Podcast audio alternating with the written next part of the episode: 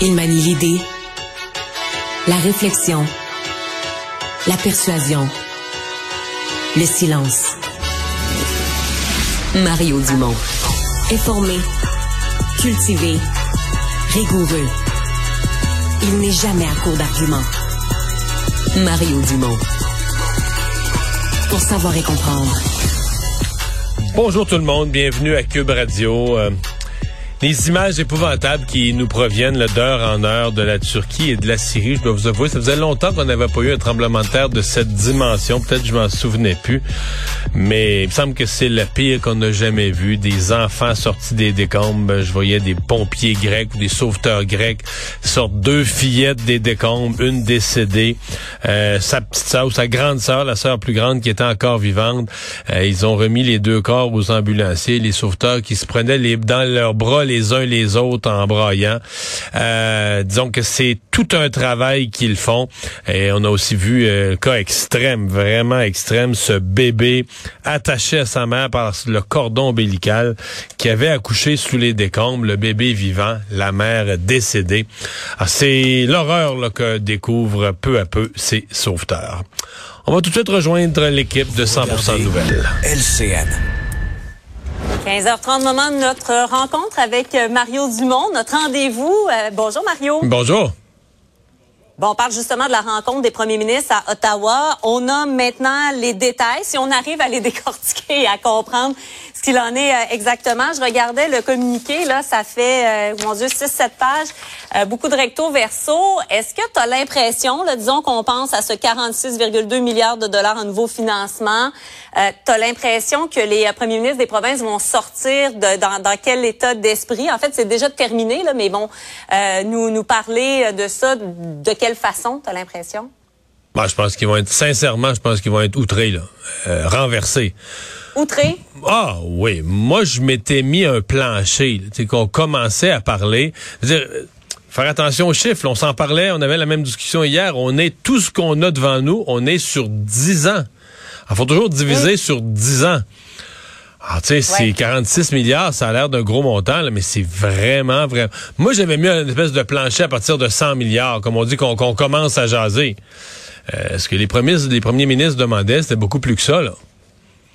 Mais là, à 46, écoute, c'est vraiment... Tu vois, à 46, c'est pas compliqué. Pour le Québec, tu le calcules, tu divises sur 10 ans, ça voudrait dire, mettons, 4, 4, 4 milliards, euh, point 6 par année. Euh, si tu prends 23% de ça, la population du Québec, c'est 1 milliard.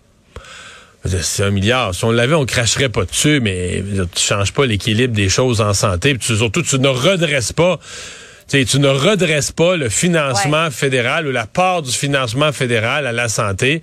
Avec un milliard. Le Québec, cette année, met plus que 50 milliards dans son budget de la santé, avec un milliard de plus comme deux, une augmentation du budget euh, relativement marginale, l'augmentation quoi de 4% Tu sais, c'est même pas de 2% Donc, c'est pas... Euh, je pense que c'est même pas une base de discussion. J'ai hâte de voir comment vont réagir les premiers ministres des provinces. Est-ce que M. Trudeau va leur avoir dit, je, je mets la, je mets la rondelle en jeu, je pourrais revoir les montants. Mm. Mais euh, à mon avis, là, on va, euh, on va avoir une confrontation.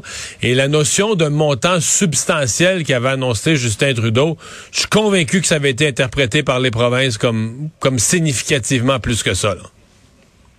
Oui, parce que ça, faisait quoi, 280 milliards, disons, euh, pour la demande? Et là, on parle de, de, de nouveaux argents, on parle de 46,2. Donc, c'est vraiment une fraction de ce qu'on avait en tête, ou en tout cas, qui prenons, était notre idéal. Prenons les trois chiffres. Les, les, les, premiers ministres des provinces disaient 280.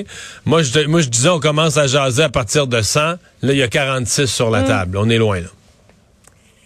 Mais là, la question, c'est de savoir, est-ce que on dit publiquement que c'est un affront, euh, est-ce qu'on dénonce ou faut se garder la porte ouverte et on essaie ben, un peu de, ça, de, Ouais, ça, ça dépend un peu de ce qu'ils se sont dit à l'intérieur, de ce que Justin Trudeau va leur avoir dit, puis comment ça s'est déroulé à l'intérieur, c'est quoi l'ouverture à bonifier le montant.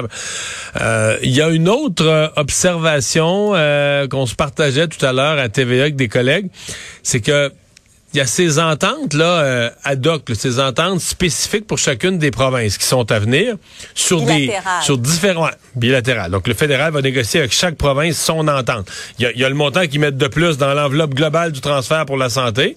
Puis après ça, à côté de ça, mm. chaque province va avoir son enveloppe spécifique. Et dans le cas du Québec, il y a un des gros besoins, ben c'est quelque chose. C'est toujours ça, l'endroit où il faut que tu investisses, souvent c'est ce que tu as négligé dans les dernières années. Nous, c'est beaucoup les soins à domicile. Or, les soins à domicile qui font partie de la discussion depuis le début ne se retrouvent pas dans, dans le communiqué que tu avais en main tout à l'heure. Est-ce un oubli? Ah. Euh, ou est-ce un retrait volontaire?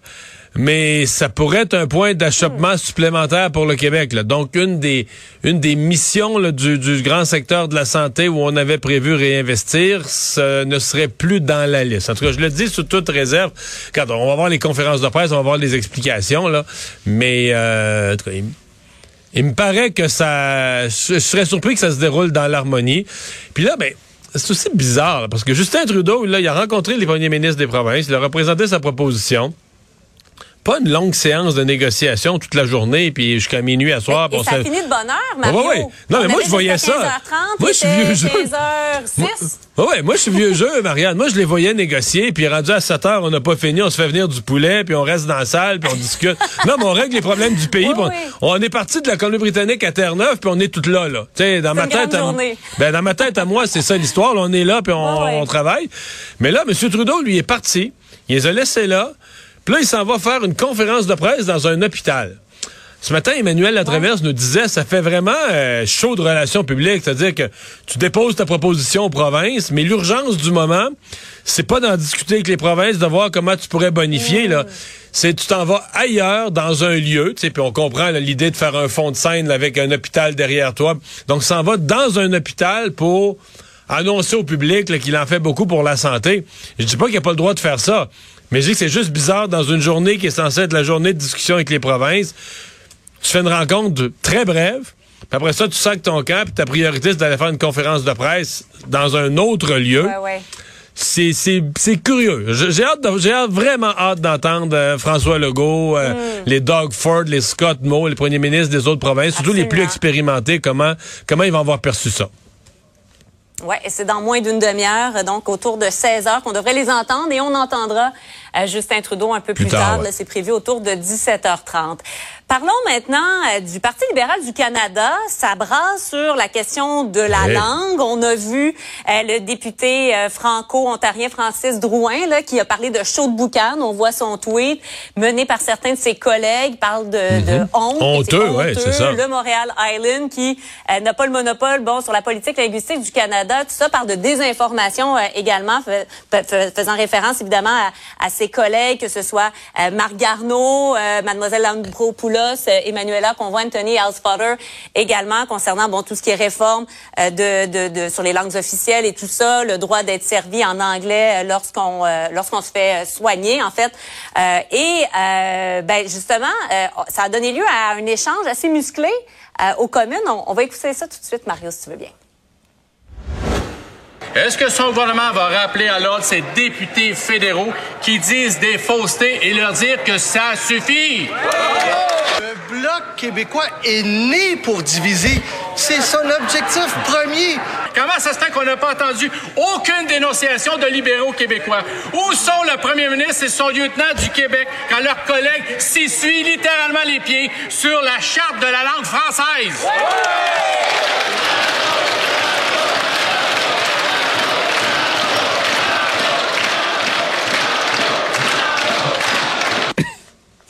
C'est euh, du bonbon pour l'opposition, ça. Ouais, surtout pour euh, pour le bloc.